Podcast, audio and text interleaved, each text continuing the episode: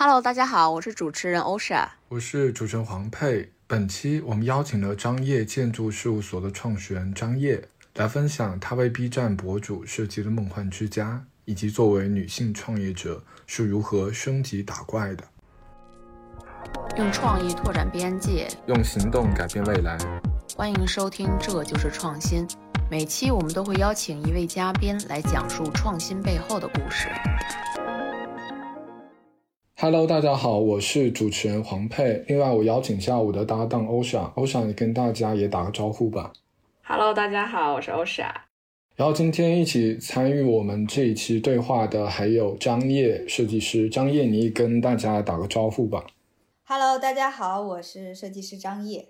张烨是上海张烨建筑事务所的创始人，也是主持设计师啊。另外，他其实上过很多综艺节目。呃，尤其是他最近有一个项目还上了一条，然后是在帮这个 B 站一个手账的 UP 主做了一个非常有意思的家，然后是用了大量的这个曲线。呃，我看这个文章内容其实是把整个家形容成像一棵大树一样，因为用了大量的曲线，因为非线性和曲线这种元素，其实在中国的这个住宅设计、居家设计是比较少见的。另外，张烨从英国回来，然后他其实把一部分英国艺术家对色彩的一个想象也运用到了呃中国家庭的一个设计中，所以他有很多作品其实是把大量的这种饱和的颜色，然后撞色运用到这个空间设计里。那要不张烨，你再稍微介绍一下你自己？我是在二零一七年回国，然后开的自己的事务所。当时还叫建筑事务所，是因为我本来学的是建筑学，然后在呃北京和上海都是建筑公司工作过。然后当时快三十岁了的时候，我就觉得就工作的那个瓶颈期还是挺强的。就是我不知道大家是不是感受到最近的建筑行业其实下行的很厉害，但那个时候大概是七八年前。那个时候已经有感觉，就是很多时候在做地产类的项目啊。你上学的时候学的那些，比如说就是大师的作品呀，怎么让去一个平地起楼的时候，你能够把你的理念啊，把你的空间都创造出来。当你工作的时候，你发现之前学的那些东西和精神全都没有了。你每天可能就是在给地产去做配套。啊，调调房子，就是比如说楼间距呀，算一算日照啊，然后调那些户型。然后那个时候我就感觉就瓶颈的挺严重的。最后我就想说，要不然干脆去出国吧。那个时候我有一部分的同学是大学毕了业啊，就直接出国了。剩下的人去考研或者是工作，很少有人是工作了一段时间，甚至已经就是马上要三十岁了，还要准备去出国。那当时我觉得，就我想迈出这一步。所以我当时准备了一年，然后从考雅思，然后到去准备那种作品集，然后回学校去打成绩单等等。当时我也没有说去一定要去什么学校，就只想说要去的话就去伦敦，因为我觉得可能城市对于我留学的这一段时间来说更为重要。我在两所学校里选的，一个是 UCL，一个是那个威斯敏斯特大学。那 UCL 的其实我也拿到那个就是 unconditional offer。但当时我会觉得，说我是不是花大量的时间在学一些专业知识？因为我不像一些刚毕业就去英国的那些留学生，他们会很希望说通过刷一个履历，然后找一个好的工作。因为我当时已经工作过一段时间，我大概会知道，你哪怕是从呃 UCL 毕业了之后，你可能回国找的工作还大概就是我原来那种状态。就是会去做地产的那种服务配套的方式，所以我当时就说，我要么就去一个偏体验性的一个留学的那种学校，去感受当时城市的风土人情。然后等到读了一年半之后，我就回国，然后就回到上海。然后当时我心想，那我也不能说回来之后又回到原来的状态去，就接着工作。然后这个时候正好有一个以前的同事，他呢就是特别想创业。他就跟我说：“张烨，要不然我们一起开个公司。”他说他们可能有一些资源拿过来当成启动的项目。但是我回国之后，把那些所有公司的流程都走了一遍，比如说选那个办公室啊，然后去税务局注册呀、工商局啊，这些都走了一遍。我就突然发现，他说的那个项目其实是比较虚的，就说八字还没一撇呢。但是我已经感受到开公司的那种状态，然后后来就是说，要不然我自己开一个公司吧，我就直接跟另一个合伙人，就我老公，重新开了一个公司，直接以我自己的名字来命名的。当时其实想法很多都是比较主观，直接就是去做，也没有太多的就是想说这个到底起这个名字会不会不好啊，或者怎么样，反正就这样。就是在二零一七年，然后那个注册下来的时候还挺有意思的，就是二月十四号是个情人节，然后我那个公司就注册下来之后，大概有两三年的时间，我还在服务地产。其实因为那个时候好像就是觉得自己就应该是干以前的那些事情，只不过从一个员工角色换到了是老板的这样一个阶段。但是服务着服务着，我就发现地产的那个问题就比较凸显了吧，比如它回款很慢。比如说，他还是不能够发挥你的创造，你还是在做一个配套的那种乙方。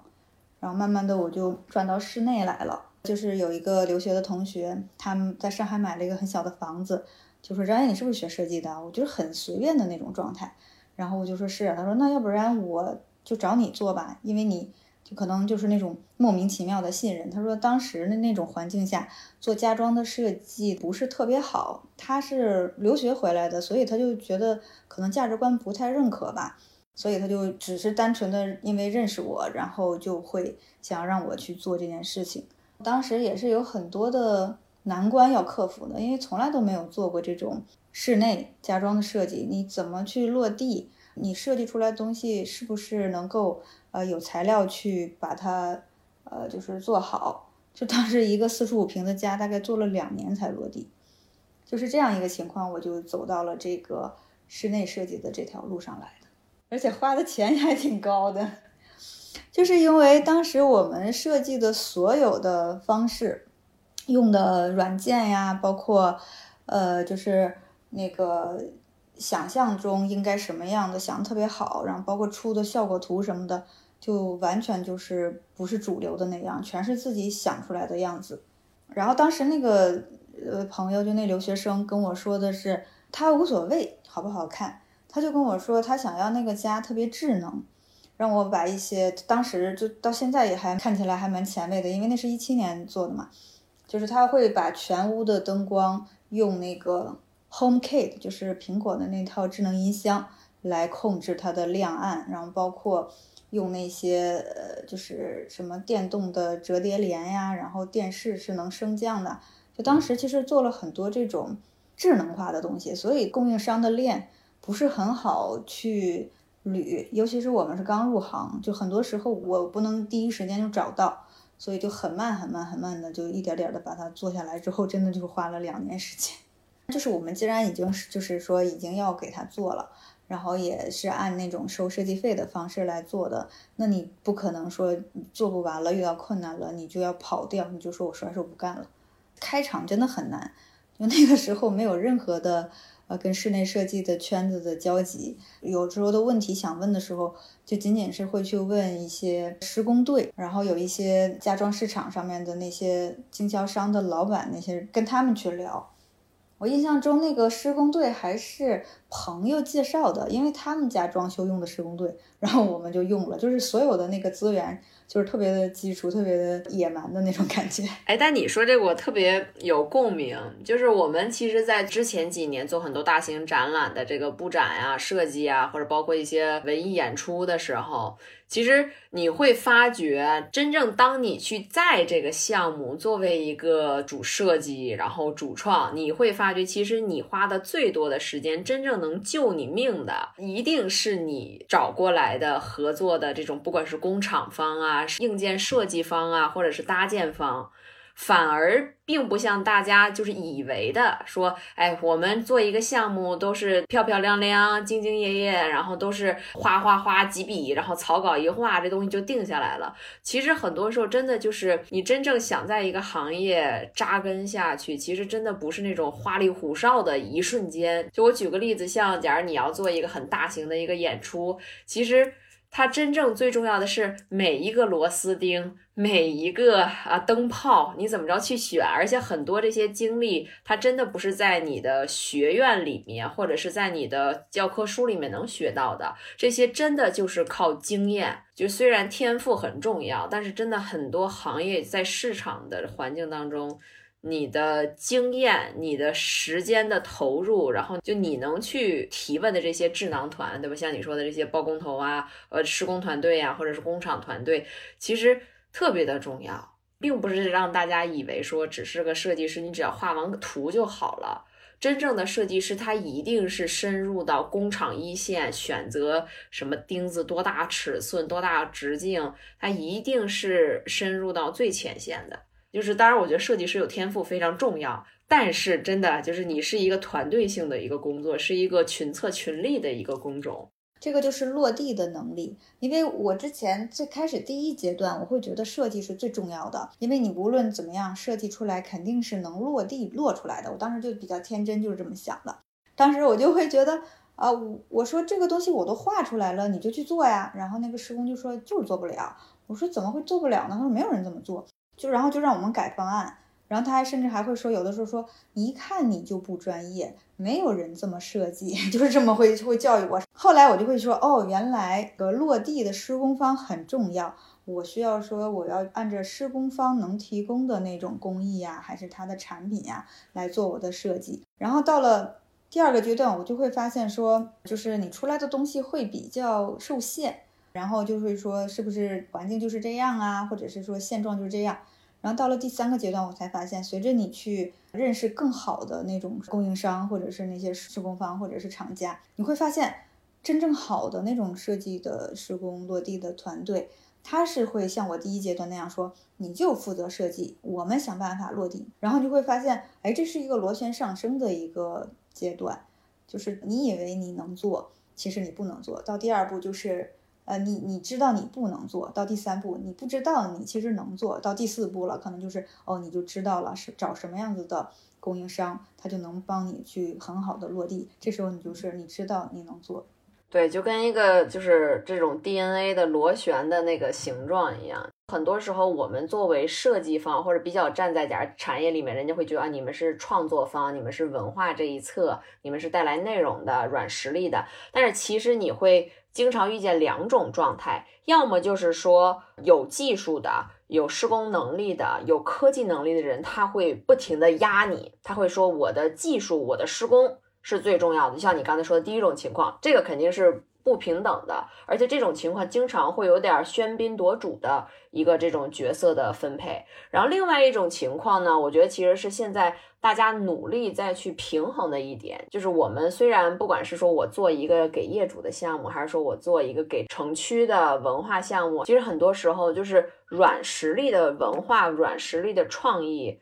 它是根本。但是你所有的工厂、你所有的技术、你所有的科技。它是一种手段，所以确实是说需要在不同的阶段，假如第一阶段手段可能排第二位，一定要让创意先行。但是，一旦过了十天之后，你的工作进入到了这个具象阶段了，你就必须要调整过来，你要让技术优先。你的创意要开始再去磨合，往下拉一拉，调配比，就是这个酸碱度的一种状态，其实是在整个创作里面，我觉得特别重要，就是对应了你刚才说的那个这两三个阶段的转换。而且我觉得你能在行业当中认识到特别靠谱的啊硬件合作伙伴。啊，设备合作伙伴，我觉得真的是一个特别大的福气。我觉得就是一定还要尊重人家，因为其实很多时候，尤其是刚入行的新设计师，我不知道你有没有这种感觉啊？就有一些新入行的设计师，他就会觉得说啊，我是做设计的，我肯定是要比工厂的要在对吧？所谓的生态位上更高一档。但是其实你会发现，真正救你于水火的，真的一定是他们。所以就并没有一个所谓的谁高谁低。当你真的去进入到项目环节的时候，你才会发觉，其实真正最重要的进入到现场的一定是那个管技术的人。你设计师有的时候真的就是没有办法，你干着急干跺脚。对对对，那个在现场落地的那个技术的人，他其实相当于一个桥梁吧，他能沟通施工方，他也能沟通设计师，他知道怎么样把那个东西去翻译成彼此能听懂的一种语言。嗯，这个特别厉害。然后这个怎么讲？刚刚张悦说到设计师这一块，那我觉得就是，请不要再把设计师描绘成熬个夜画个图，然后就方案就可以过这样的人。真正好的设计师，真正好的创作者，不能说叫什么事必躬亲吧，但是其实也是要把每个环节都落实到位的，这个才能够真正的把你的创意实现，而不是说。我指出一个创意概念，你靠才华，才华是需要，但才华不足以让这个创意落地。它应该是一种平衡的状态，就是因为毕竟大家是设计师，还是要服务于甲方的。就有的时候我们选甲方看他的需求时候，我就能明白他到底是要一个呃很好落地的，还是说他真的就是需要做品牌。那可能做品牌的呢，你需要给他做一些夸张一点的设计，那样比较好利于推广。那如果人家就是以功能为主的话，你做那些夸张的造型，可能第一是能不能实现，第二真的要实现付出的代价，那到底那个业主能不能接受？就是没有想清楚这些的话，可能就显得会比较幼稚。那张烨，你说夸张，那我就不得不直接切入到你给阿怪做的那个家，那个算不算是很夸张的一次设计？那个其实我觉得在落地的家装中算是非常夸张的，但是这个事情就是说，不是每一个业主都能像阿怪这样，他的很特殊。首先，他是一个 B 站的 UP 主，他就是自媒体嘛，他需要有一定的流量啊、曝光度。其次，那个是直住一体的，就是地下室这部分其实是他的工作室，他在这个里边，不管是他做手账也好，还是录视频也好。还是他现在已经运营起来的这种线下课，就好多他的粉丝过来一起做一个什么手袋呀，或者是做一个工具箱啊这样子的。他是提供了一个有点偏商业属性的一个空间，就是因为这些特点加上他有那么多的收藏，这些特点综合起来做一个相对比较有创意的这种造型，给他带来的那种商业上面的赋能和溢价。其实他就是觉得这个非常 OK。他为什么找到我？是因为之前看到我做过那种彩色的、颜色特别出挑的那种方案，他会觉得我比较与众不同，我会在设计上打破那种传统的那种条条框框，所以他就是说倾向于找我。后来聊了一次之后，他发现我是从小也是会做一些什么刻橡皮章啊，或者那种跟手账相关的那种小手工。他就觉得我可能更能理解他做手账的这些流程和这种心情，就是比一些其他设计师可能单纯的就是说我帮你把这个功能完成了，就交给一个比较合格的这种方案，他会觉得我能给到他新的东西，所以他选到了我。然后当时我给他做提案的时候，其实他有过一些比较明确的那种呃示意的图片来告诉我他想要什么，但是我其实是给他做提案的时候。我比他给我的那些图片要更加的不太一样，就是他没有想过原来一个家能做成这种曲线的形式。然后当时他拿着我这个提案就说：“哦，太好了，我就是之前我给你的那些参考图片都可以不用参考了，就按你想要的这种方式来。这个做下来之后，你的成本预算可能会超，但是我可能会想我的办法去帮你。”去跟厂家谈合作也好，还是说，啊，这个中间有一些供应商比较好的供应商，大家以一个做作品的心态来以一个最成本价把它落地也好，我是希望大家都能够共同的呃得到这样一个作品的落地，但是确实那个成本也超了一点，然后我是用那种帮他拉了一些赞助，然后把这个事情做平的。设计乙方现在还要帮甲方拉赞助。因为这个事情，我觉得他能同意我做这个方案，他很支持我，所以他的那个预算在那个地方，我就得去想办法帮他解决这个问题。就并不是所有的甲方找到我，我都会说我帮你去想办法解决预算。哥，我觉得这个是一个很好的机会。那么我们齐心协力把它做出来之后，那有可能会得到很好的结果。啊，现在看来，就是对于阿怪的这个事业来说。这个家给到他的溢价是很多的。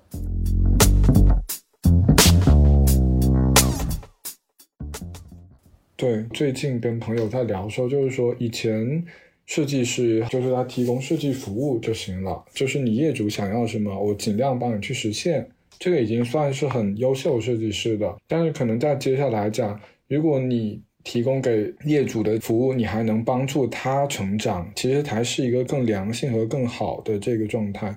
尤其是这一年吧，我觉得很多时候我们经常遇见的问题，就会觉得说，哎，我给的这方案挺好的呀，对吧？我就刚才张爷也说，就是很多时候你给的方案，在甲方或者是合作方来讲，他觉得你是给了一个合格的方案，但是换位思考，你就会觉得说，人家肯定也是希望你能更好的去展现一下你的实力，这样的一个过程，其实很难去把它。定义下来，并没有像很多啊，像说，哎，你做一个一个品牌营销，你有一些模板、模式、规律可以参考。我觉得很多时候还是自己的能力已经达到了一定的阶段，哪怕作为一个设计方、一个乙方，你对自己的一个诉求也比较明确，对吧？因为我觉得每一次合作，并不是说甲方他一定要高人一等，乙方或者一定要比谁。对吧？差一点，或者哪怕你的工厂方要比你们更差，我觉得没有这种所谓的三六九等。所以其实很多时候，我觉得对于每次的合作，是要是以一种说，我要满足对方的一个诉求，如果能让别人获利更多。对吧？那可能这个是长期合作的一个基础，但是同时，我做这个项目，我也要满足我这个团队的一个发展需求。所以，像刚才张燕说的，也是这个阿怪能允许他去按照他的设想，我觉得这个对于任何一个设计师都是一个天堂般的过程，我觉得是非常美好的过程。你帮助你的业主去找了一些赞助，我觉得这种方式其实真挺好的。所以，我觉得就是说，让这种交易模式更。多元化，我觉得这个其实也是作为设计方，是不是应该也多去考虑的一种方式？你看，我们现在在这个就是室内设计这个那个行业上面，现在有三个角色，一个就是甲方，一个是设计方，一个就是落地的那些供应商。其实这三方还挺有意思的，甚至还可以加到一方，就叫媒体方。甲方他需要找设计师，然后用供应商的这些产品啊、材料啊去落地。那供应商其实他首先第一，他需要一个就是销量的这样一个就是跟商业相关的；第二，他还需要做品牌的营销。品牌营销往往就是让媒体去跟设计师传播，就是它其实是在一条链的闭环上面去做的。然后设计师也是需要去找媒体去帮他去曝光自己的那个流量啊，然后让更多的甲方去来认识到他们。所以如果要是能够比较好的把这一个链上的一些事情串下来，其实你不一定是真的去拿钱去交换。就你可能真的就是资源置换，而且如果我觉得设计师他如果那个思维方式站得比较高的话，他可能就能看到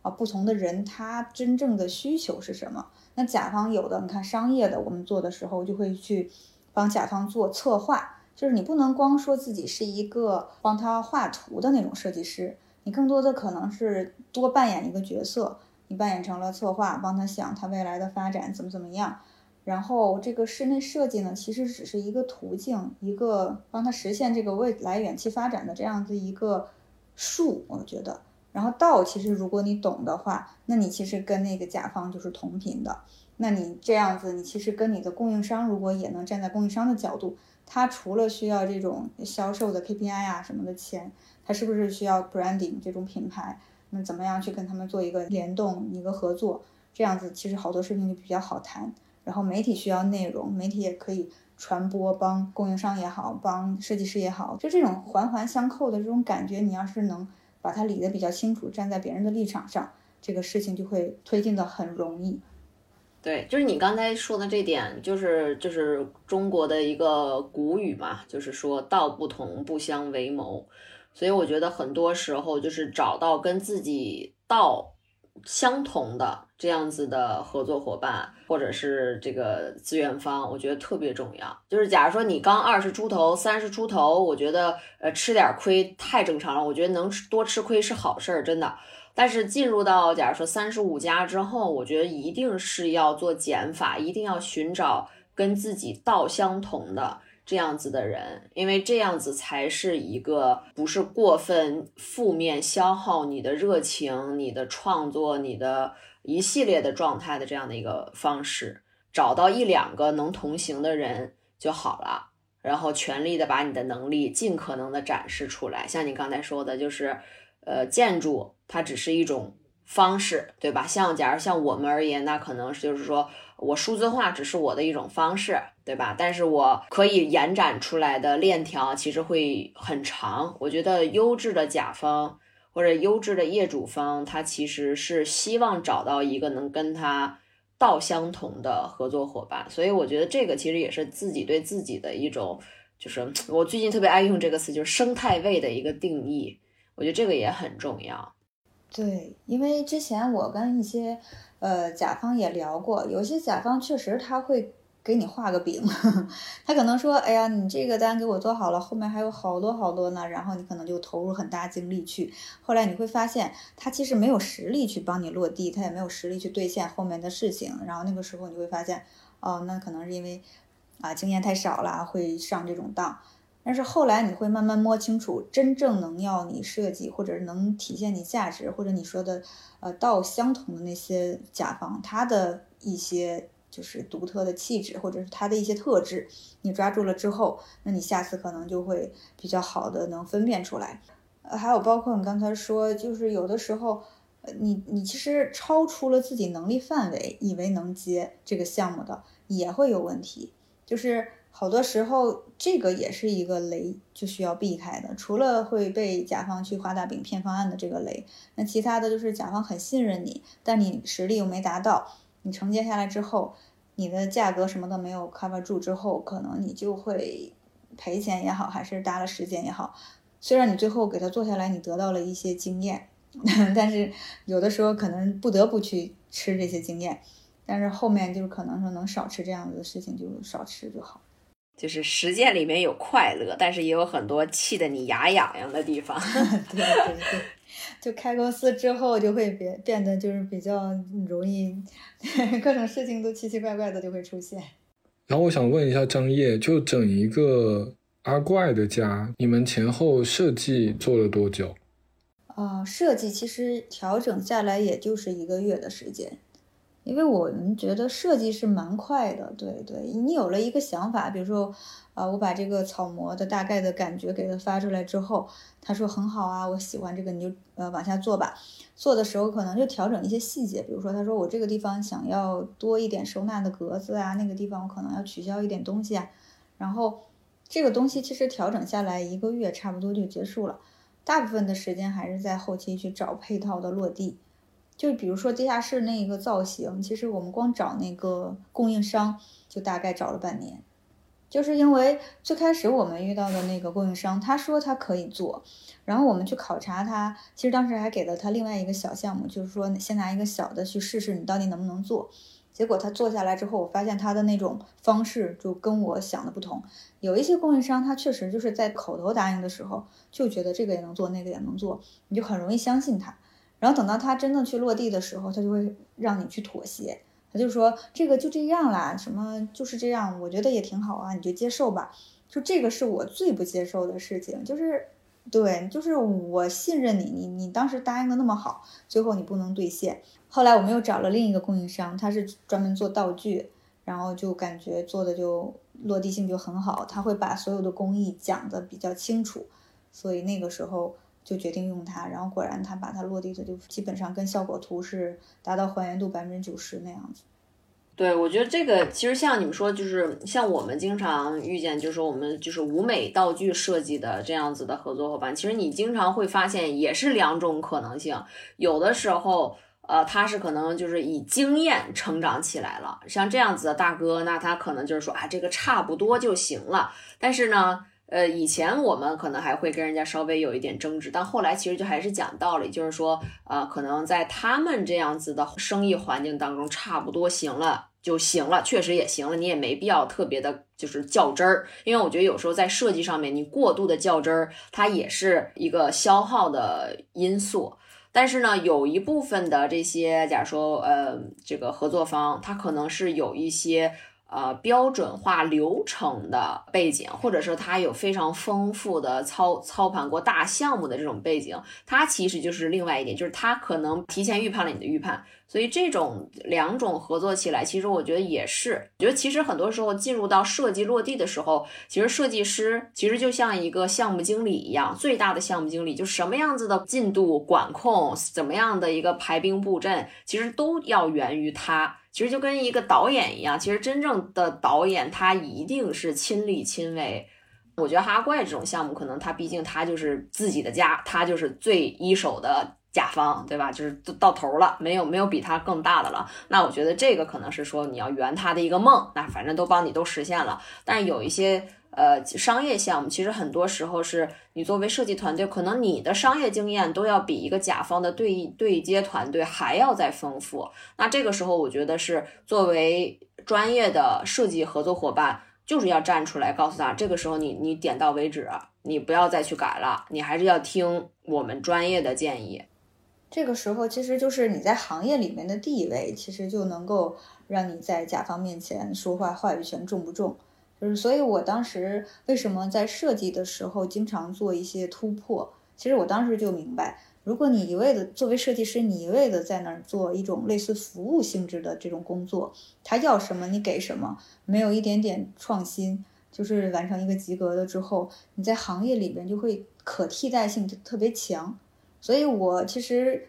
慢慢的就是有计划的让自己的作品，啊，就是带着一些标签，就比如说你刚才说的颜色，或者现在做出了曲线，然后未来可能还会再做新的标签，就随着可能设计的那种迭代。但是我就是需要有一些标签，这个标签不一定永远跟着我，但是它是在当下就需要给我树立一些指向性，能够让别人或者是行业内或者是甲方那边。都能够呃知道我是什么样子的，这样子你他可能就会信任你多一些，这样子其实对大家都有好处。如果他就是一直在质疑你做的好不好，其实那个时候推进下来的东西就是很乱，就很容易出来一个呃比正常的项目还要不及格的那种状态。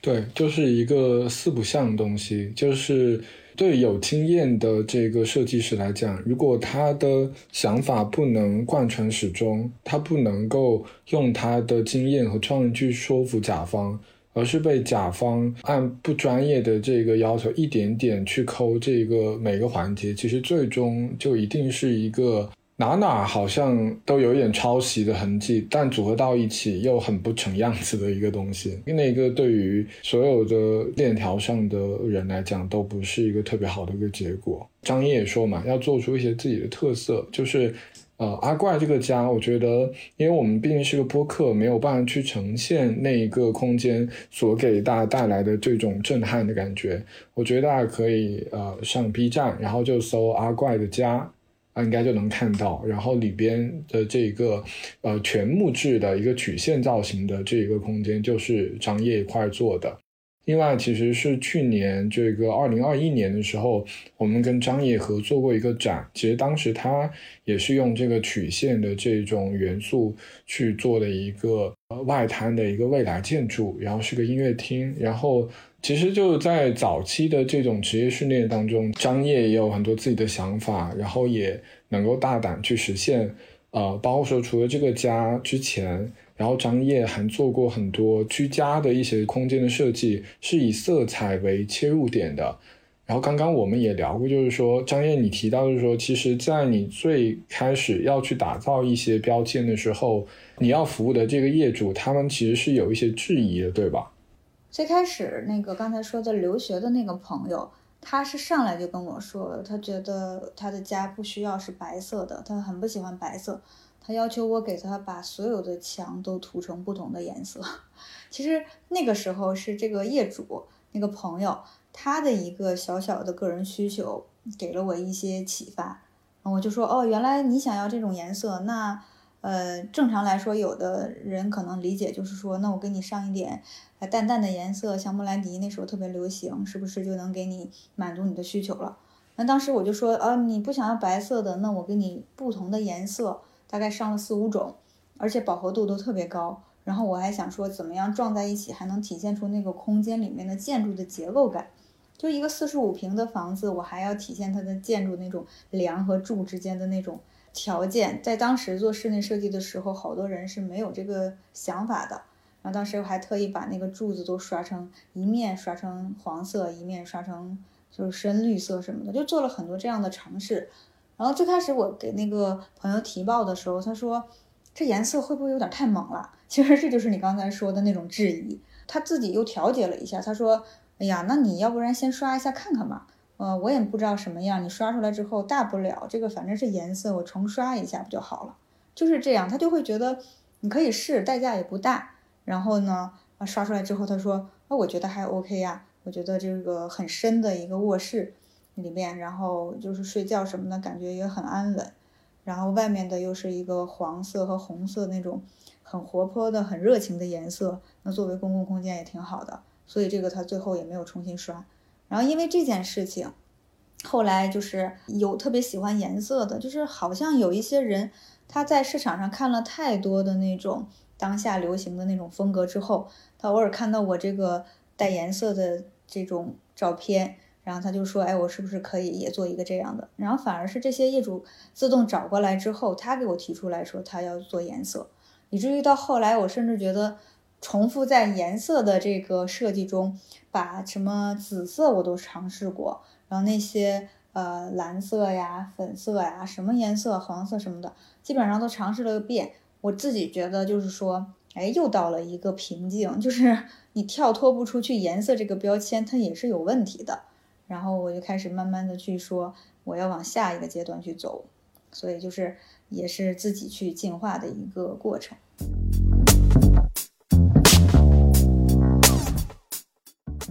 在做颜色的时候呢，有一些主观因素在里面，因为你就会觉得用一些颜色好不好看，这个东西是一种美学上面的一种感觉。但其实，在客观上面，它也遵循着一些规律。比如说，我就会用一些互补色去做一下对比，同时。调和一下整个空间这种颜色的平衡，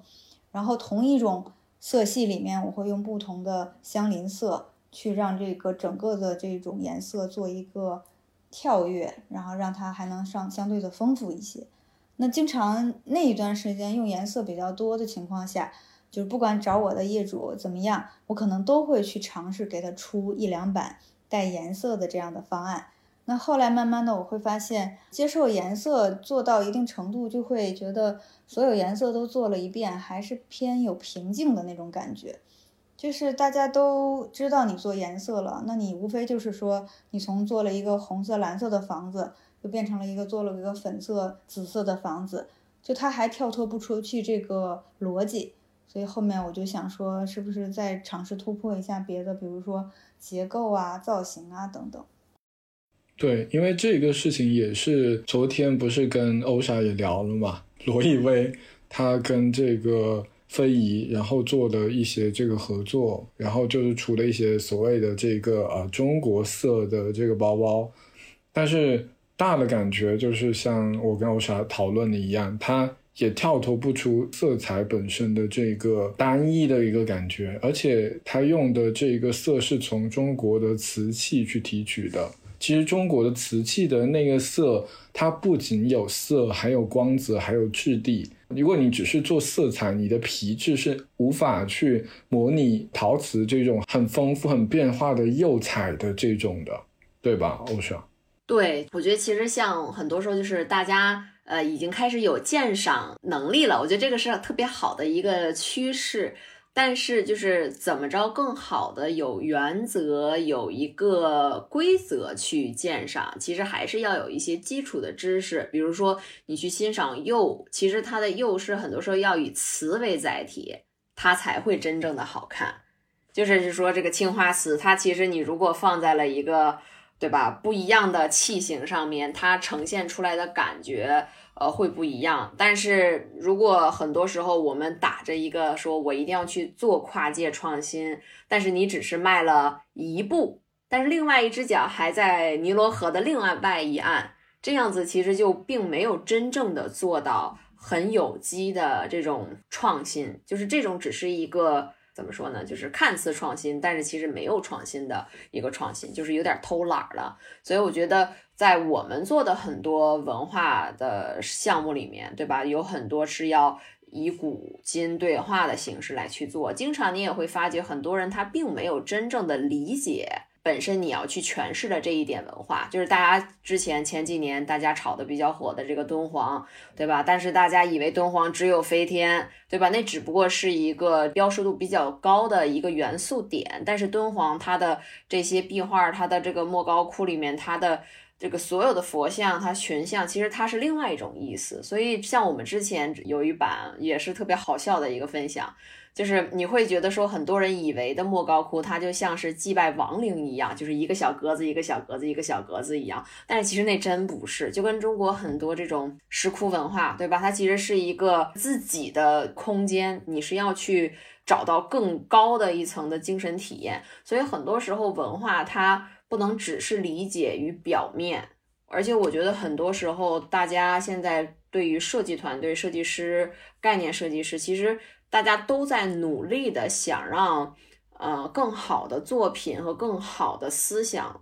这个富足了在一些大家眼睛能看到的载体上面。所以其实又回到一点，我觉得说，作为设计师，作为我们能去做创作的这样的一个从业者而言，我觉得首先是说得负责，得对得起你的这把刷子。我觉得另外一点就是说，有的时候做事情还是要做全套。如果你想做创新，你要把创新做到位，然后要把信息传递准确，我觉得这个也很重要。对，如果你真的是做颜色，就只是一个维度，这个维度就是好像，呃，一个空间也好，一个其他事物也好，它的维度很多。你只是在不停的改这一个维度上的时候，其实它是一种感觉，你再怎么换也是换汤不换药。哪怕你加入一点，你刚才说釉它的那种光泽，那你加入的其实就是一种材质的那种感觉。但是我当时会想说，哎，其实所有的材质它都有一种颜色，只不过这个颜色没有，就是说那种饱和度很高的那种感觉那么强烈。但是每一种材质它自己有颜色，呃，你再通过换材质再表达颜色怎么样？但是想想这其实还是一种表皮的东西。然后后来我们慢慢的，尤其是去年跟啊黄佩他们做策展的时候，其实慢慢的我就开始在想，是不是应该在理念呀、思想上面去找一个。你设计的这种核心，你有了这个核之后，你在做的一切的设计都是有一定的根基的。这样子你做的东西就不再浮于表面。而且后来我又想说，你如果真的想玩那种材质，想玩表皮，你是不是就要去自己去创造，而不是去拿别人的东西已经创造好的那种？就比如说有一些高奢品牌今年出了一个外立面，是拿啤酒瓶子。然后磨的那种很光滑的那种样子，然后它就呈现了一种完全崭新的这种材质，然后立刻那些供应商就会过来跟我说，哎，我们有了这个材质啦，你也可以用进去啦，你就可以用到你的设计里去。但我当时会想说，那我到底作为一个设计师，我是一个把所有东西都集合到我的设计中去，那我自己就只是一个有点像是陈设这种设计的感觉。那我其实更希望的是，我也能参与到哪怕是材质的这种设计、材质的研发中，是不是我的设计师的这个身份会更有意思、更有意义一点？就我会想一些这种比较天马行空的事情，就是在设计里面，我是那种很愿意去想怎么样做才能够再往前探一点，怎么样才能就再突破一点的这样子一个逻辑在做这个事情。对，我觉得这个我也有一个就是分享吧，因为其实现在很多这个就是虚拟现实啊、虚拟这种空间、元宇宙空间，嗯，就比较火嘛，尤其是在上海，就大家经常会说啊，我们这个品牌发布会，我们这个园区都用虚拟现实拍摄。都不仅仅是现在啊，现在现在火的是虚拟现实，之前几年可能什么 AR、VR 这些技术，但是这个其实是一个就是很有问题的一个点，大家不停的再去说，我有这样的一个技术，我有一个渲染技术，我有一个特别牛的视效，他们就觉得这个是一个作品，这个是可以贯穿全部的，但是其实你真的把这个视角放到一个项目上面，放到一个舞台上面，放到一个戏剧上面，你会发现所有的环节，包括你的颜色、材质、发丝一系列，就跟很多 3D 建模一样，对吧？它有非常多的细节，它是有非常高的一个调度在里面的，并不是说，哎，我打了一个光，这个光我就是就是千年不变了，它就能一直下去。所以很多时候，我经常也会跟。合作后来就是咨询的甲方经常会说：“我说你们一定不要在你做开发创作的阶段去直接去找一个落地的团队，或者找一个工厂类型的，或者是一个设备类型的团队。我说这个就是顺序是有问题的。我说就是如果你想要一个合格的结构、好的结果，要按照一个顺序，所以一定是要让先让概念策略。”呃，规划先入场，设计，然后所有的一系列跟设计有关的什么材质、服装、道具、灯光啊、声音一系列，再去辅助前期的概念，然后再去反过来，然后在第三个阶段，前面的所有的环节都是要去帮助，甚至是说要去听。设备团队、落地团队、搭建团队，听他们的一个调度，所以很多时候看似是一个设计，我我找一个能画图的人就行了。这个其实对于甲方而言是一个非常大的风险。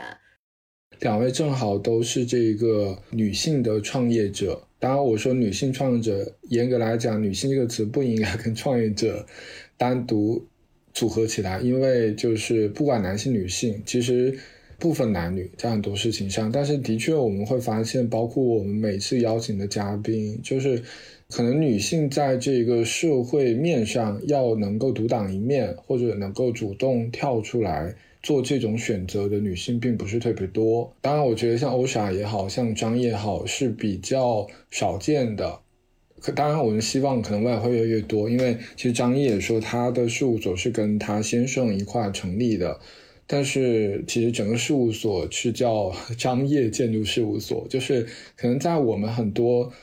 传统的这个认知里边，肯定还是以男生的这个名字为命名，或者是说你先生和你的什么什么事务所，可能是这样。包括说像这个欧莎的公司，其实欧莎有些很多时候他会比他的合伙人还要再往前要跳的更在这个公众面前。所以就想问一下你们，就是你们对于这个身份，你们是怎么看的？我最开始觉得女性和男性创业可能没有什么区别，但后来我会发现，有的时候思考方式可能会偏感性一些。你如果要是特别感性的话，好多事情是没有办法推进的。所以我就有的时候会强迫自己去做一些很理性的选择。呃，就像我先生，他会愿意让我去站在前面去做，是因为他会发现，嗯，像行业里面女性的设计师还是偏少的，那有的时候更容易被人看到。就是其实最开始是有这么一点点的考虑在里面，然后我发现有的时候可能一个活动也好，一个媒体的一些呃报道也好，他有时候会想要平衡男女的这种比例的。所以确实，他在这种时候选择到我的机会也就更大。作为女性创业者而言，我个人的一个感觉就是，很多女性创业者我接触的，就要么是过分的强势，不停的冲冲冲。女魔头，其实“女魔头”这个词，我觉得并不是一个特别好的词。为什么就没有男魔头呢？我觉得这个词本身就给人一种。好像要不你就是小绵羊，要不你就是一个妖女啊，就是这种感觉，好像你没办法去做一个平衡的状态嘛，你不能做一个鲜活，但是不要特别浑身都是刺儿的女性吗？就难道就不能这样吗？就是中国女性这种宽容，然后她的一些智慧，能不能在这个用一些更正向或者中性的词去形容呢？我个人那个感受是，它是分阶段的，也是，就是我举个例子，假如说我之前跟一位也是很成功的一位啊男性和创始人吃饭，他可能第一阶段他会觉得说，哎呀，你很厉害，很强势，或者是他就我也不知道这个这个感觉让他从何而来啊，可能是因为个子高，然后另外一点他就会觉得就开始带了带入一些所谓整个全社会对于啊，假如说啊，假如那个时候还二十多岁，人家觉得啊，作为这个二十出头的女性。你们就啊，就有点像咱们现在说，哎，你如果是零零后，哎呀，你这个太放飞自我了啊，你这个这个不落地，只是想着快乐玩，就他会潜意识的带入一种呃社会的潜意识的这个标签来去看你这个人啊，这是第一个阶段。但是这个阶段它会有两种可能性的分支。如果遇见了一些就是比较顺从的一些女性，我我所说不一定非要是女性创始人或者说女性呃从业者啊，就是有一种女性她就会顺说啊，对，是的，然后就会顺着这个男性，就是比较用英文说就是很 dominant 嘛，就很 dom dominant power 这样子的一个一个势力，她就会说对我顺你走。但是我其实觉得。呃，对于我个人而言，我经常还是会用比较温和的、让人舒服，但是我不会示弱的方式去告诉他。就首先这一点，我会给你讲这个道理。然后呢，我觉得这个很多时候讲道理就是扮演女性角色，在不管是你的情侣生活呀，还是你工作生活，还是你这个朋友生活，我觉得这个讲道理其实是女性一个特别加分的能力。所以你要告诉她，你要给她分析一二三。然后在第三个阶段呢，他会突然一下就不停的再去捧杀你。我觉得有的时候对于这个女性从业者过分的捧杀，其实也不是特别好的一个事情。我觉得反而是说，大家还不如在交往当中有更实际的一些互帮互助，或者是我们能共同看到一些什么样子的商机，或者是能做一些比较好的行业的互补的引导。我觉得这种有价值的对话，呃，在商业场合当中，我觉得是更有效的。我觉得女性一定要把这种过分的母性的。感性的环节要减弱一些，就它还是一个阴阳调衡的一个酸碱平衡的一个比例，在某些环节上面，我觉得母性暴恐是一个非常好的事情，就比较碎碎念念啊，看到谁都愿意操点心，我觉得这是特别好的一个事儿。我觉得像到我现在这个阶段，我觉得谁愿意特别认真的给我提点建议，我这不感激不尽啊。但是我觉得过分的感性，过分替别人思考，有点像打太极一样在聊事情，我觉得这个。嗯，放在不管是男人女人吧，都是嗯不太好的一种方式，就会让特别好的这种合作机会就流走了。而且我觉得提供价值、有效的价值是比能满足对方需求的这种价值特别重要。就是咱们抛开工作，对吧？我觉得像张毅，就是假如你在婚姻当中，其实很多时候有效的情感价值的提供其实也非常重要。虽然大家老说工作和生活一定要分开，但是我真的是觉得。如果生活你能经营的很好，你在工作上面你有很多是可以借鉴平移过来的。所以我觉得独立的思考，然后提供有效的价值，你有了这两点之后啊，专业性的东西真的就是顺水推舟了。而且其实你刚才说婚姻的那种男女的这种平衡关系，其实也是一个问题。有的时候，你像我身边有一些创业或者是就说当老板的一些男性。我感觉他跟自己的另一半的关系就有点割离了，他可能会觉得，呃，自己更愿意跟自己的同行啊这种朋友啊去交流。就是我刚才我说，我先生愿意让我来站出来，他是很怕两个人最后会因为不平衡，然后就走不下去。对，我觉得特别好，有一个特别能体谅自己，而且能并肩作战的伴侣和这个合作伙伴，我觉得不是每个人都有的福分。能有最好，但是没有的话，我觉得这样子的平衡就跟合作伙伴一样。其实你看，我跟黄佩，我俩性格和我俩的这个节奏，其实也是一强一弱，一动一静。我的意思说，不是说我老是动啊，就是我俩有的时候还是比较好的一种配合的节奏啊。所以我觉得很多时候找到一个对拍的合作伙伴和人，我觉得都都是非常好的福气，就是要珍惜。嗯嗯。然后我分享一个我。听到的观点吧，就是当然我们是从女性聊起，然后也又说到男性、女性，